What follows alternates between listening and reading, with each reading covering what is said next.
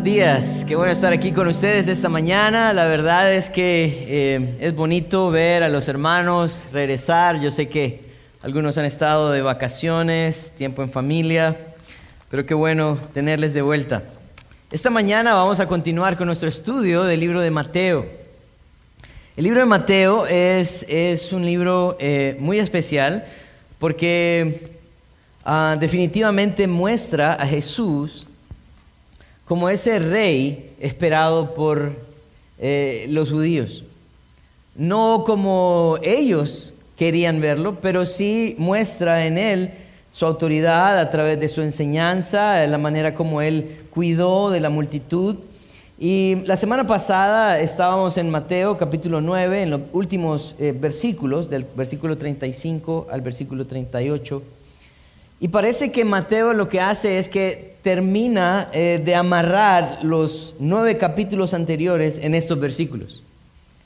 Quiero leerlos para recordarlos. Versículo 36 dice, y al ver las multitudes tuvo compasión de ellas porque estaban dispersas, desasparadas y dispersas como ovejas que no tienen pastor.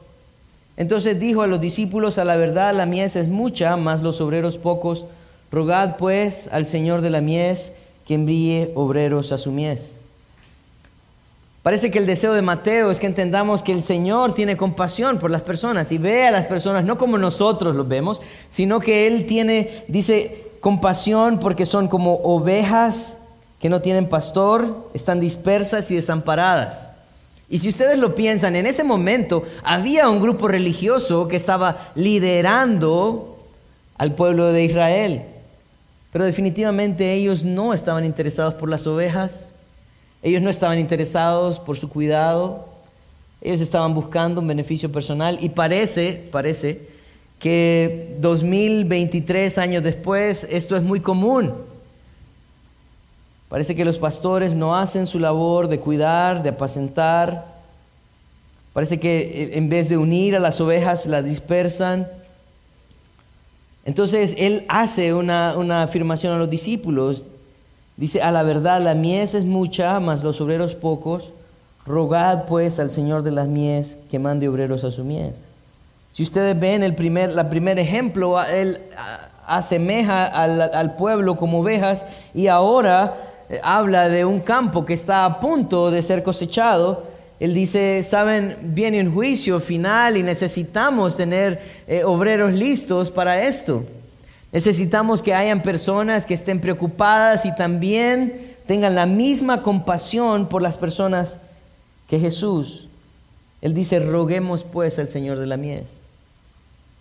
Los versículos que vamos a estudiar esta mañana, en el versículo 1 al versículo 4, Jesús... Ah, o Mateo nos va a mostrar la lista de los discípulos de Jesús.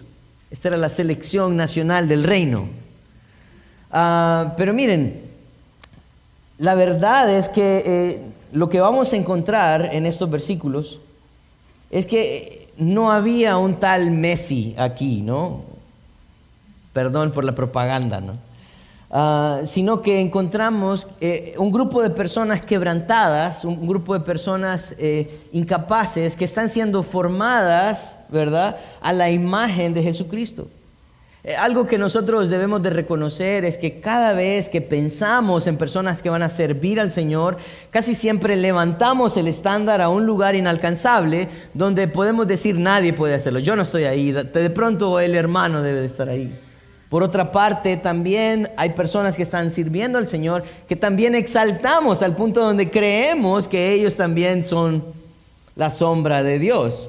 Pero quiero decirles algo, lo que vamos a aprender esta mañana y quiero que eh, entiendan que va a ser una enseñanza diferente. Después de que leamos los versículos se van a dar cuenta de lo que estoy hablando. Cuando el Señor escoge a sus discípulos, no los escoge por sus capacidades, potencial, educación, el Señor escoge a sus discípulos porque tiene un plan en mente. El plan de Jesús es perfeccionar a los santos para la obra del ministerio. Él toma material en bruto, literalmente en bruto, ya lo vamos a estudiar, y le da forma, y lo forma conforme a su imagen. Primera de Corintios, Pablo habla de esta manera, en el capítulo 1, versículo 26. dice, pues mirad hermanos vuestra vocación, que no sois muchos sabios según la carne, ni muchos poderosos, ni muchos nobles, sino lo necio del mundo escogió Dios para avergonzar a los sabios, y a lo débil del mundo escogió Dios para avergonzar a lo fuerte. Y lo débil del mundo y lo menospreciado escogió Dios, y lo que no es para deshacer lo que es, a fin de que nadie se jacte en su presencia. Vamos a orar. Padre, queremos darte gracias esta mañana por tu palabra, porque Señor nos recuerda que cuando tú hablabas de tener compasión de nosotros, es porque recuerdas que somos pecadores, que en nuestro corazón y en nuestra mente no está el deseo de agradarte, que luchamos, Señor, con orgullo, que luchamos con falta de fe, eh, que luchamos con la ignorancia acerca de tu, de tu palabra, la escritura, pero que tú te tomaste el tiempo para formar hombres no por sus capacidades, sino por tu compasión, para que pudieran ser parte, Señor, de un reino eterno. Ayúdanos, Señor, a identificarnos en esta lista que vamos a estudiar esta mañana y poder reconocer la necesidad que tenemos de acercarnos a ti para ser transformados. Háblanos, Señor, esta mañana. En tu nombre santo oramos. Amén. Vamos a leer entonces los versículos del capítulo 10 y vamos a ir del versículo 1 al versículo 4. Dice entonces, llamando a sus doce discípulos, les dio autoridad sobre los espíritus inmundos para que los echasen fuera y para sanar toda enfermedad y toda dolencia. Versículo 2 dice, los nombres de los doce apóstoles son estos. Primero Simón, llamado Pedro, y Andrés su hermano, Jacobo, hijo de Zebedeo, y Juan su hermano, Felipe, Bartolomé, Tomás, Mateo el publicano, Jacobo, el hijo de, Alfe, de y por sobrenombre Tadeo, Simón el cananista y Judas Iscariote, el que también le entregó. Ese es el texto de nuestra mañana, ¿verdad? Y si ustedes están emocionados, igual que yo, ah, eh, pero quiero decirles que hay algo bien importante y yo quiero que, que entiendan, esta enseñanza es diferente a las que hemos tenido los domingos anteriores.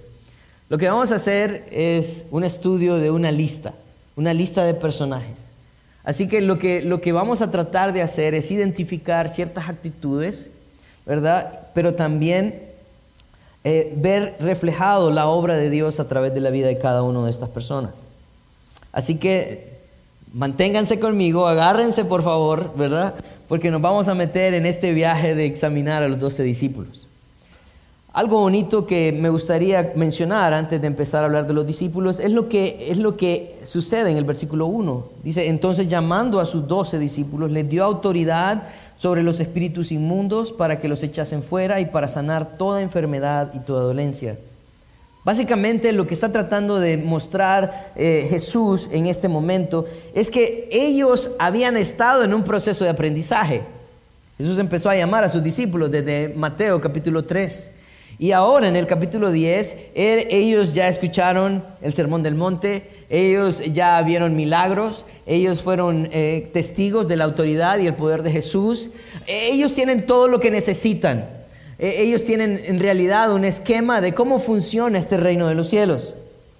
Él los llama entonces y dice que les da autoridad sobre espíritus inmundos para que los echasen fuera y para sanar toda enfermedad. Yo quiero decirles algo, esto es bien importante.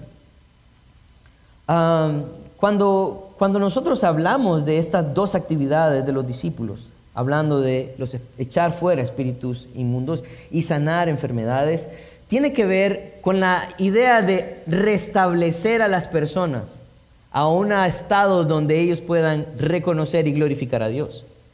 Eh, una posesión demoníaca tenía que ver con una opresión de Satanás a alguien. Y, saben, eh, a veces nosotros pensamos en películas de terror y, vemos todos estos, eh, ¿verdad? Ideas preconcebidas. Pero la verdad es que Satanás tiene formas sutiles de poder involucrarse en tu vida. La Biblia define a Satanás como aquel que viene a robar, matar y destruir. No siempre se ve Satanás como un muñequito rojo con un trinche, ¿verdad?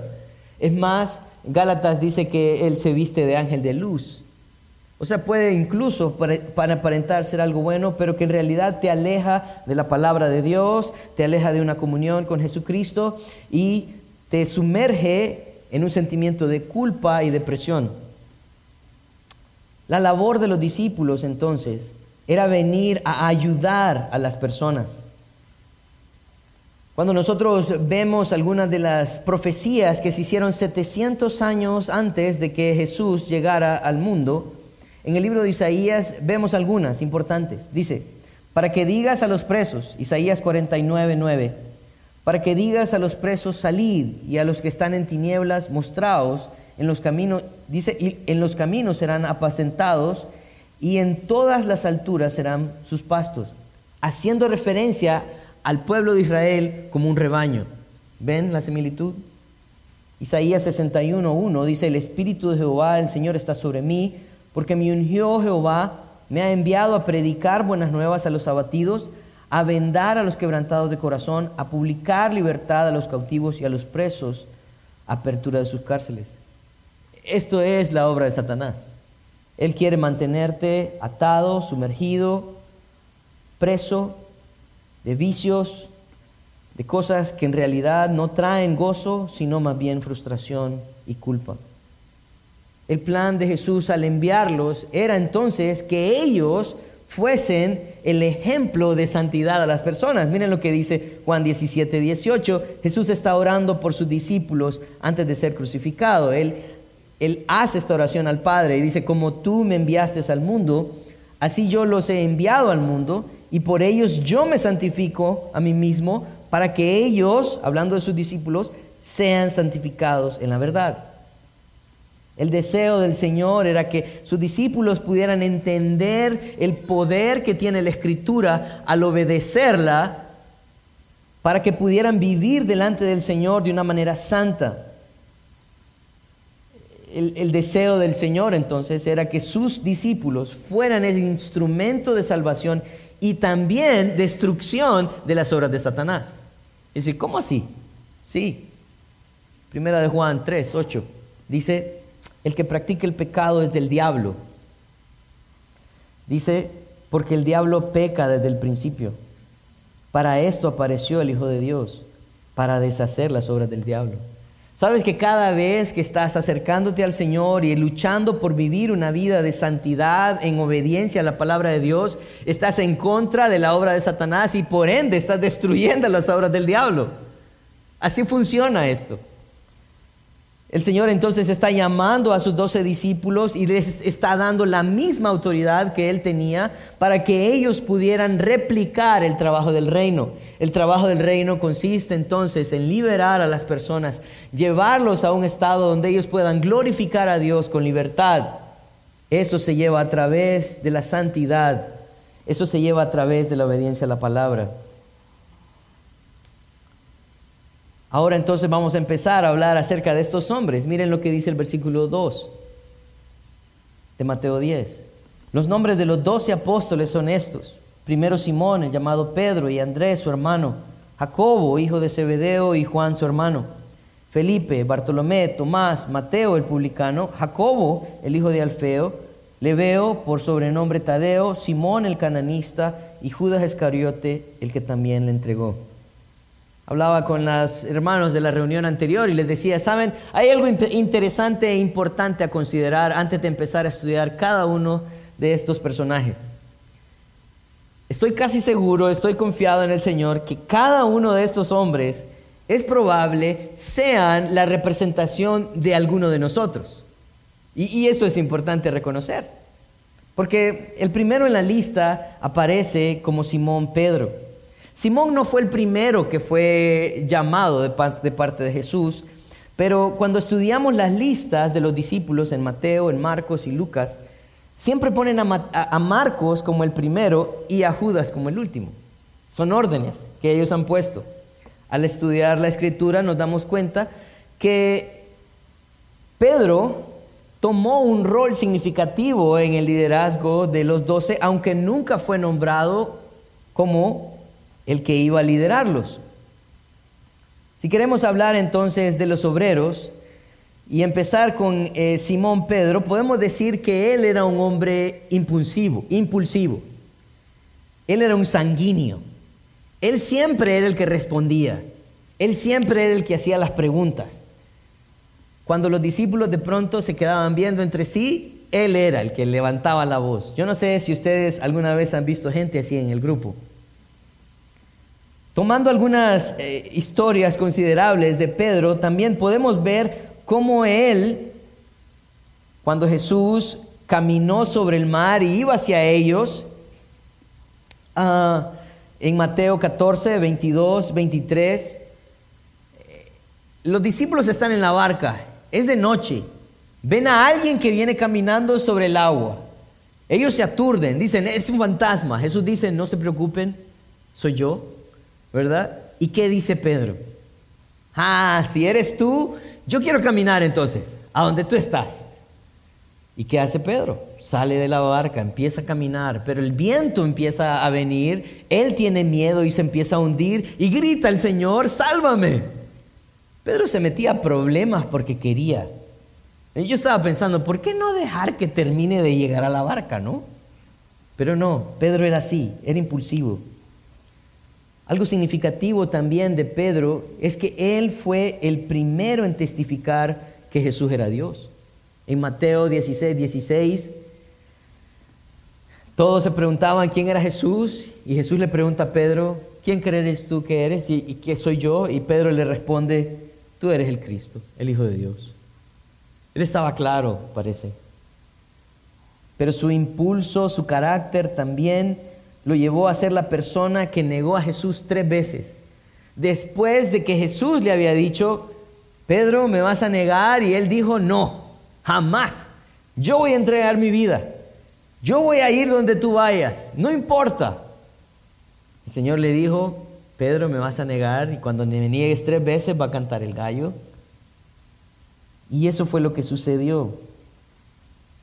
Pedro era un hombre impulsivo, un carácter fuerte, no fue alguien que fue puesto para liderar, pero sí fue alguien que tomó el liderazgo. Si nosotros estudiamos un poco en el libro de Hechos, nos damos cuenta que fue Pedro quien en la venida del Espíritu Santo se pone de pie y empieza a predicar la palabra de Dios y miles de personas reciben a Cristo ese mismo día, usando el Señor a Pedro, un hombre impulsivo, ¿verdad? Que tal vez no confiaba tanto en Jesús, pero fue usado por él.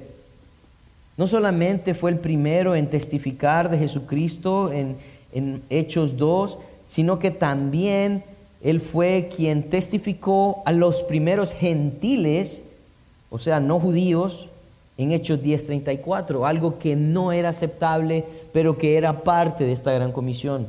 Fue Pedro quien lo hizo. A pesar de que Pedro también era considerado como un hombre sin educación. Hechos capítulo 4, versículo 13. Andrés, su hermano, fue discípulo de Juan el Bautista. Parece que Andrés tenía un trasfondo, ¿verdad? Ya de esa búsqueda de, un maestro.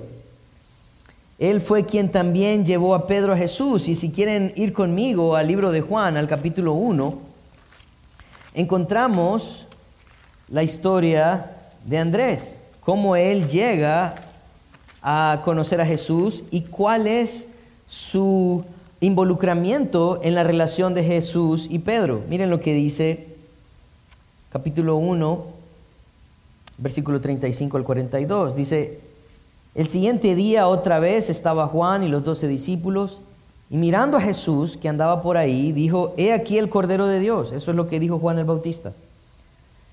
Le oyeron hablar los discípulos y siguieron a Jesús. Y volviéndose Jesús y viendo que le seguían, les dijo, ¿qué buscáis? Ellos le dijeron, rabí, que traducido es maestro, ¿dónde moras? Le dijo, venid y ved. Y fueron donde él moraba y se quedaron con él aquel día, porque era como la hora décima. Andrés, hermano de Simón Pedro, era uno de los dos que habían oído a Juan y había seguido a Jesús. Este halló primero a su hermano Simón y le dijo, hemos hallado al Mesías, que traducido es el Cristo. Y, traje, y, trajo a, Jesús, a Jesús y mirándole Jesús dijo, tú eres Simón, hijo de Jonás, tú serás llamado Cefas, que quiere decir Pedro. Fue Andrés quien llevó a su hermano Pedro a conocer a Jesús y por él, entonces, fue el medio por el cual el Señor empezó la obra también en su hermano. Así que eh, si tienes un hermano, puede ser significativo para él. El Señor usó, por lo menos en sus discípulos, dos pares de hermanos. Andrés ah, también fue aquel que llevó a el joven que tenía, ¿recuerdan la historia de la multiplicación de los panes? Cinco panes y dos peces. Fue Andrés quien llevó al niño que tenía la comida a hablar con Jesús. Fue Andrés también que llevó a dos griegos que querían conocer a Jesús en Juan 12. Posiblemente este hombre tenía ese, ese don, ¿no? Hay alguien, escuché un comentario de alguien que decía, no, fulano de tal es amiguero, dice. Siempre tienen un amigo en todos lados, ¿verdad? Donde vaya, conoce a alguien, saluda a alguien. Yo creo que Andrés era algo así. Y él también involucraba a las personas con Jesús. No siempre la actitud de Andrés fue correcta. Cuando llevó a este joven con los peces, él llevó a este joven delante de Jesús y le dijo, aquí está este joven, tiene estos peces, tiene estos panes, pero ¿qué es esto, verdad? Para tantos. Jesús le mostró y le dio una lección a Andrés ese día. Por otra parte tenemos a Jacobo y Juan, que eran dos hermanos también.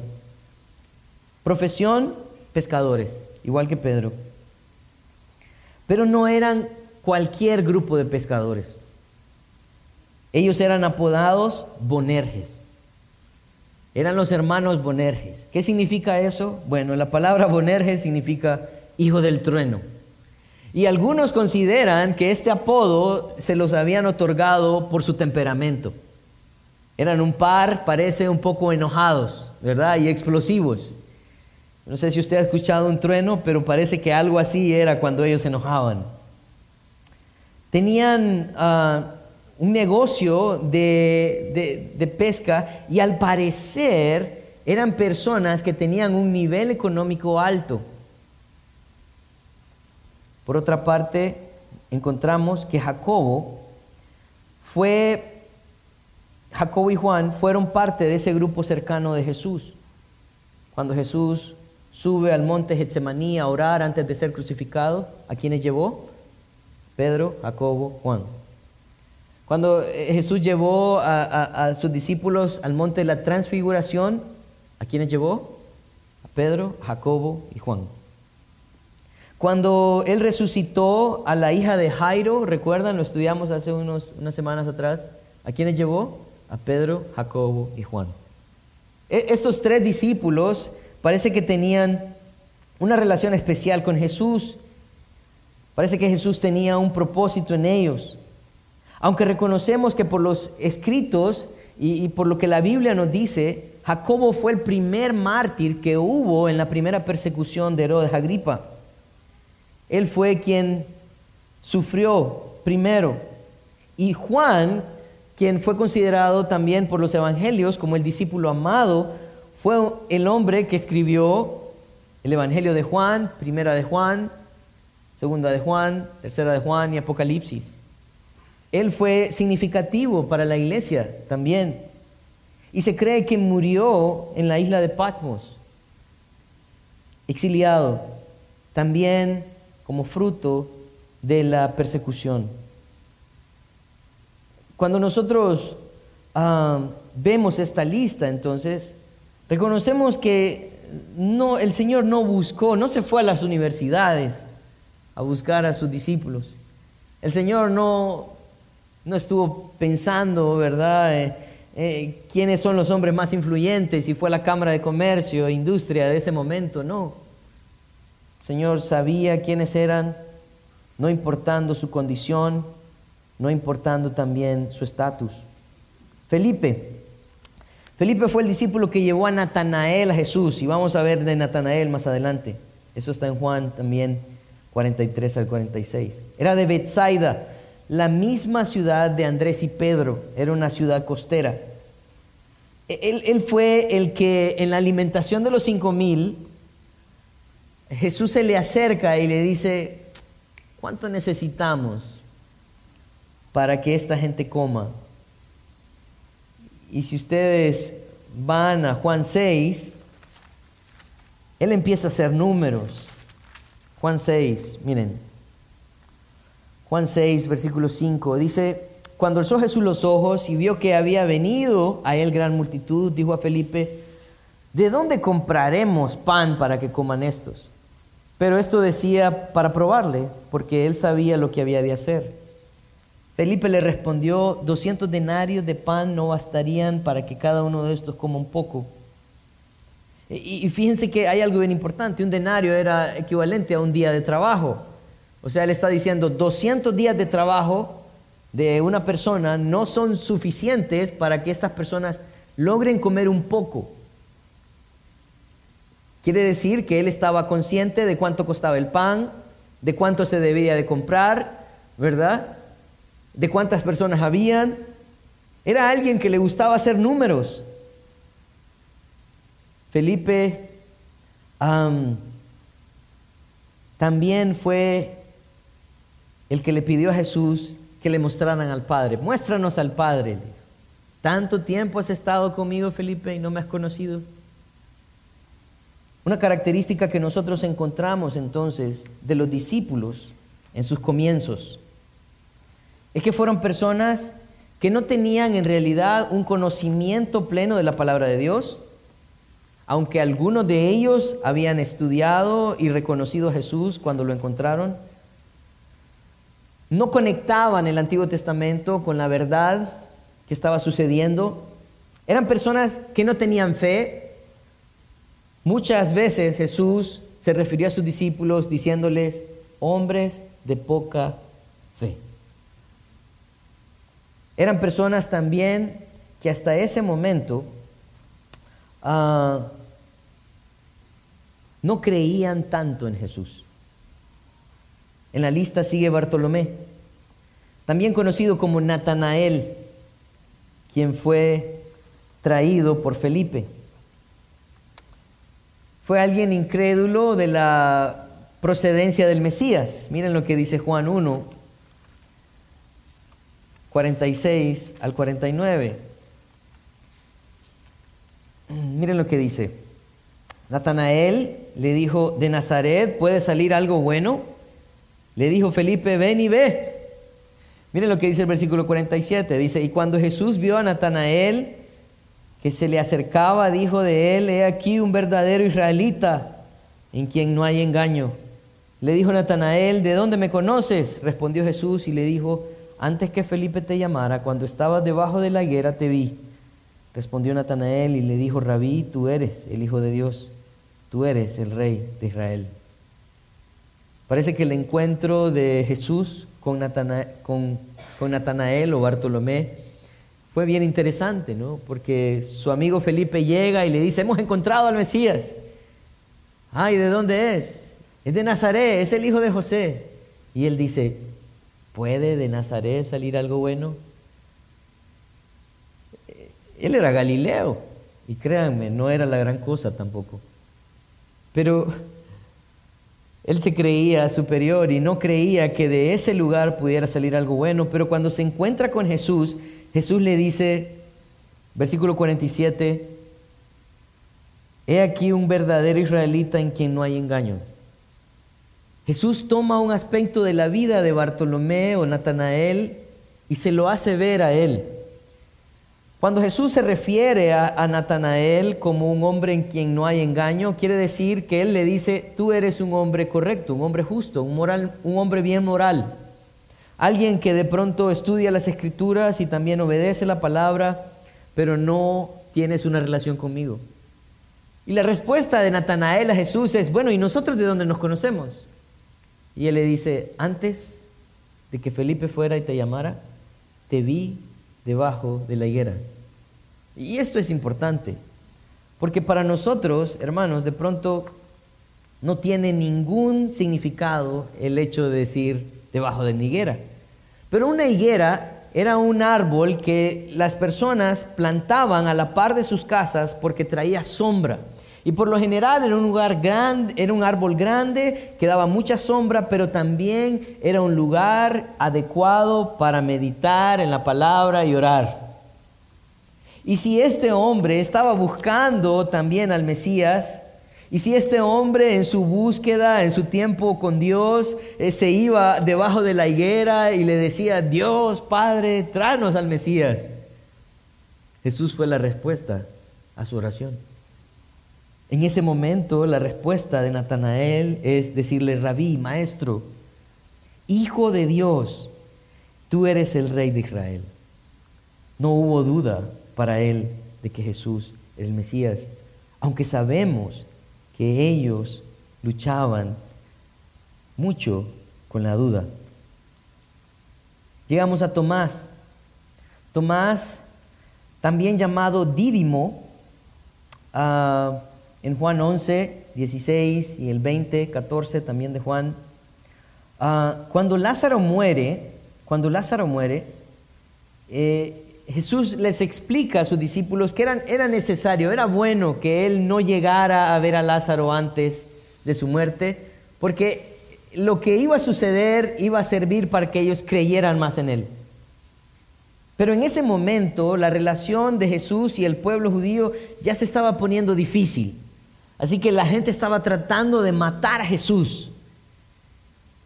Y Tomás le dice a Jesús, bueno, Está bien, vamos, vamos a morir con Lázaro también. Si eso es lo que quieres, vamos a buscar a Lázaro. Y morimos todos de una vez.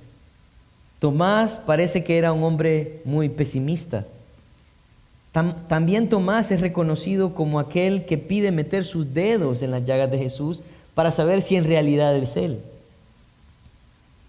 Como vemos entonces, estos hombres no tenían de pronto las mejores características y no son personas de las cuales nosotros tenemos mucha información también. Por, otra parte tenemos a Mateo, el, que escribe el Evangelio de Mateo. Mateo en la lista de, Mateo 10, él es el único que se llama a sí mismo Mateo el publicano. Eh, ser un publicano, como lo hemos estudiado antes, era una traición directa al pueblo de Israel. Los publicanos eran los encargados de cobrar el impuesto de Roma hacia los judíos. Ellos, para obtener ese puesto, pagaban al, al, imperio romano, eh, ¿verdad?, una cuota para que les dieran ese trabajo. Pero ellos se aprovechaban de ese trabajo aumentando los impuestos y así aprovechándose del pueblo judío. Estas personas, los publicanos, llegaban a ser personas odiadas por los judíos al punto donde ellos no podían ni siquiera entrar a las sinagogas, no podían tener comunión con los judíos, no podían participar de las fiestas.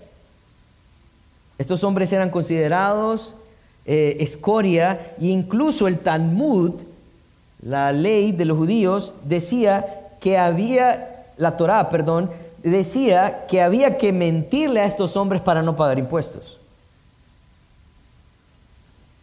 E, e, esto es algo interesante lo que sucede porque Mateo se narra a sí mismo como el publicano.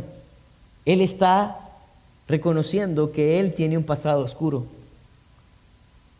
Pero saben, él no se avergüenza de nada porque sabe de dónde también el Señor lo rescató.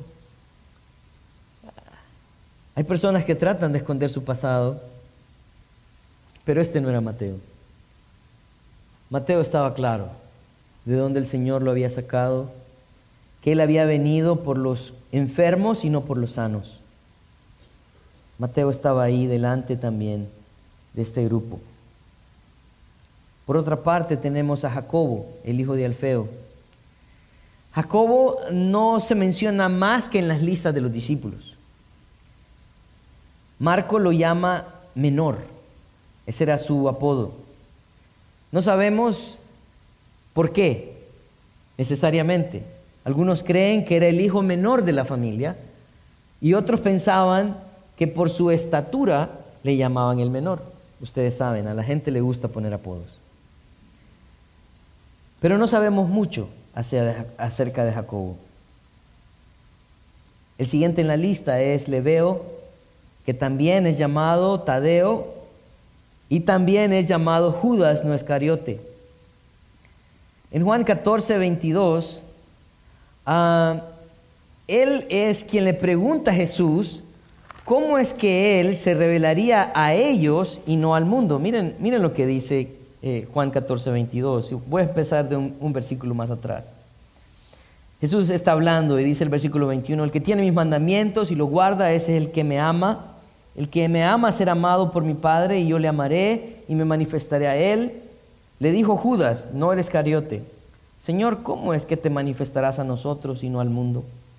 Respondió Jesús y le dijo, el que me ama, mi palabra guarda, y mi Padre le amará y vendremos a él y haremos morada con él. Parece que Tadeo, Judas, le veo estaba pensando en un reino terrenal y él decía, bueno, ¿cómo es que tu reino no va a mostrarse al mundo si vas a ser el rey del mundo? ¿Cómo es que ellos no te van a conocer y nosotros te vamos a conocer? Pero Jesús vuelve a llevarlo a un ámbito espiritual y le dice, no, no, no, el que guarda mis palabras me va a conocer.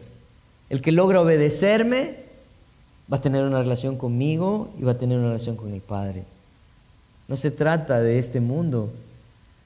No se trata de un reino como muchos lo esperan o como muchos quieren construirlo aquí, sino se trata de un reino celestial donde nosotros somos peregrinos mientras llegamos a nuestro hogar.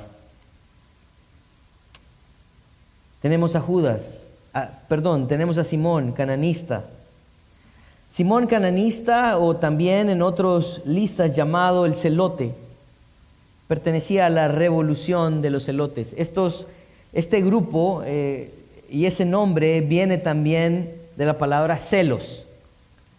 Y ellos estaban en contra del imperio romano y el deseo de ellos era levantar una revolución de los judíos que, se, que pudiera retomar el poder, ah, ¿verdad? Y una y hacer una refundación. Lo he escuchado antes. Ellos estaban en contra del pago de impuestos, estaban en contra de, las autoridades. Él, Simón, el cananista, también en algunas ocasiones dicen que estos hombres mataban no solamente a los romanos, sino también a los publicanos. ¿Recuerdan Mateo? Él era publicano. Así que al ver a este hombre en esta lista, podemos reconocer que el Señor hizo un cambio de corazón, de mente, de motivación para empezar a dejar de ver un reino terrenal y empezar a ver un reino celestial fundamentado en el amor y la compasión. Ya no era enemigo de Mateo, era su compañero de milicia. Por último, hermanos, tengo a Judas Escariote. Un dato interesante acerca de Judas es que él era el único judío de los discípulos que era de la parte de Judea, o sea, era el judío judío. Los demás eran judíos de Galilea, de la parte norte. Este hombre ah, es llamado Judas Escariote por el lugar donde él vivía, Keriot. Ah, y este hombre fue escogido por Jesús también para cumplir una misión. Y saben, hay a veces cierta controversia en, cuanto a, a Judas. Porque algunos dicen, bueno, pero Jesús llamó a Judas sabiendo que él le iba a traicionar. Sí, es cierto. Pero el, Señor llamó a Judas también para mostrarle la autenticidad de su persona. Judas fue testigo de la enseñanza, Judas también fue testigo de los milagros, Judas fue testigo del poder de Jesús sobre la naturaleza, sobre la vida de las personas y sobre el ámbito espiritual. Judas pudo testificar fielmente de que todo lo que él había visto era cierto. Pero aún así, Judas decidió no creer en Jesús.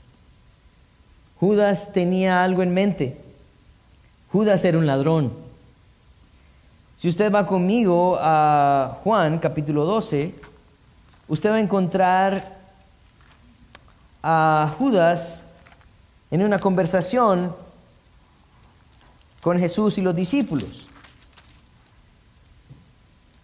Juan 12, 5 al 6, dice, Jesús fue ungido con un perfume muy costoso y Judas dice, ¿por qué no fue este perfume vendido por 300 denarios y dado a los pobres? Pero dijo esto no porque se cuidara de los pobres, sino porque también era ladrón y teniendo la bolsa sustraía de lo que se echaba en ella. Él no solamente era un ladrón, era un buen ladrón. Él no solamente era un mentiroso, era un buen mentiroso. En el libro de Mateo, en el capítulo 26, Jesús habla a sus discípulos y les recuerda que Él va a ser entregado. Pero miren lo que sucede en el versículo 14. Entonces uno de los doce, que se llamaba Judas Iscariote, fue a los principales sacerdotes y les dijo, ¿qué me queréis dar? Y yo os lo entregaré. Y ellos le asignaron 30 piezas de plata y desde entonces buscaban oportunidad para entregarle. Vamos entonces al versículo 20. Cuando llegó la noche, se sentó a la mesa con los doce, este Jesús. Y mientras comían, dijo, de cierto os digo, que uno de vosotros me va a entregar. Y entristecidos en gran manera, comenzó cada uno de ellos a decirle, ¿soy yo, Señor? Saben, yo estaba leyendo esta historia y si a mí me hubieran, si a mí me hubiera dicho eso Jesús, yo le hubiera dicho, ah, ya sé quién es, Judas. Pero no, hermanos, nosotros sabemos la historia de Judas, pero en medio de los discípulos, él se desenvolvió como alguien normal. Él tenía la apariencia, él tenía el mensaje, él hablaba, él caminaba igual que todos, se vestía igual que todos, pero sus decisiones tarde o temprano iban a tomar un rumbo en su propia vida. Quiero decirles algo, hermanos, lo mismo que les dije al principio. Yo creo que en nosotros, cada uno de nosotros, podemos vernos identificados en algunas actitudes de estos discípulos. En esta iglesia hay muchos Pedros, muchos Juanes, Andréses, uh, Felipes, de los cuales casi no se sabe, pero que hacen su labor, ¿verdad? Muchos Tomases, ¿verdad? Que dudan de todo. Pero también hay muchos Judas Escariotes. Y, saben, a veces suena como ofensivo esto, ¿no? Decir, ay, pastor, si somos, somos hermanos. No, yo quiero decirte algo. El propósito del Señor a tomar un grupo tan variado era porque Él tenía el deseo de perfeccionarlos.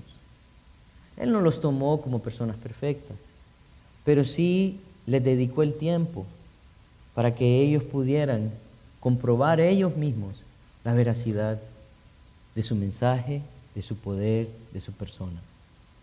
Eran ellos mismos los que iban a tener que tomar decisiones significativas para ellos mismos, que iban a tener repercusiones en sus propias vidas y no solamente eso, en su eternidad también. Hay muchas personas que vienen a la iglesia solo para marcar una cajita, ¿verdad? Cumplir un protocolo.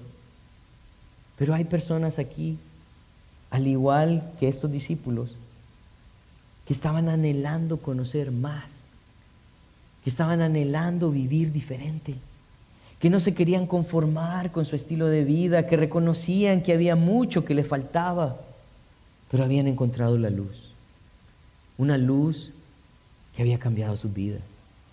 Y que esa, esa luz que había cambiado sus vidas, a pesar de quienes ellos eran, les daba esperanza y propósito.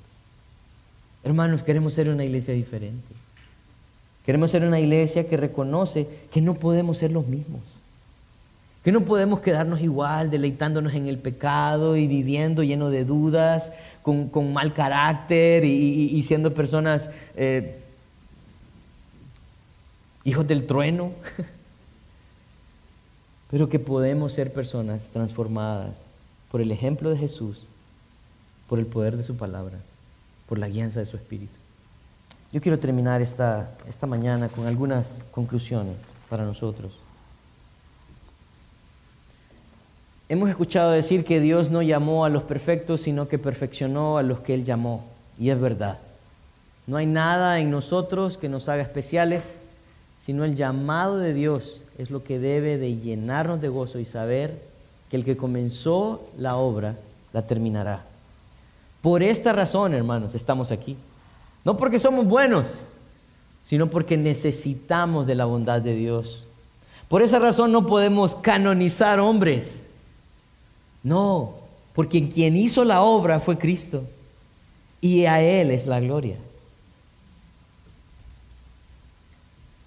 Encontramos en la lista de discípulos personas que fueron significativas según el relato bíblico y otras que no son muy mencionadas. Pero eso no significa que no sufrieron al cumplir su labor. Al final todo lo que hacemos para el Señor tiene su recompensa. Si estudias detenidamente el libro de Apocalipsis, vas a encontrar que al final hay doce tronos que van a ser ocupados por los doce apóstoles, que van a juzgar el mundo entero. ¿Sabes qué? Lo que de pronto no escuchaste por las narraciones bíblicas, allá los vas a escuchar. Todo lo que hagas para el Señor tiene recompensa. No importa si eres alguien que está predicando en un púlpito o ayudando a armar el café afuera, ¿no? O en el parqueo, que son poco mencionados también nuestros hermanos. El Señor tiene la recompensa para todos. En la iglesia siempre habrán Pedros, Juanes, Jacobos y también Judas. No para tener miedo de ellos, sino que podamos dar oportunidades para el arrepentimiento. Esa fue la labor de Jesús en su ministerio, dar oportunidad para cambiar. El fruto de nuestras decisiones siempre será evidente el fruto de las decisiones de los discípulos fueron evidentes en sus vidas. Sufrieron todos, pero van a ser glorificados todos. Judas, él también. Fue evidente lo que sucedió con él. Se reventó, ahorcado, lleno de culpa y sentimientos encontrados, porque reconoció al final que se había equivocado. Vamos a orar.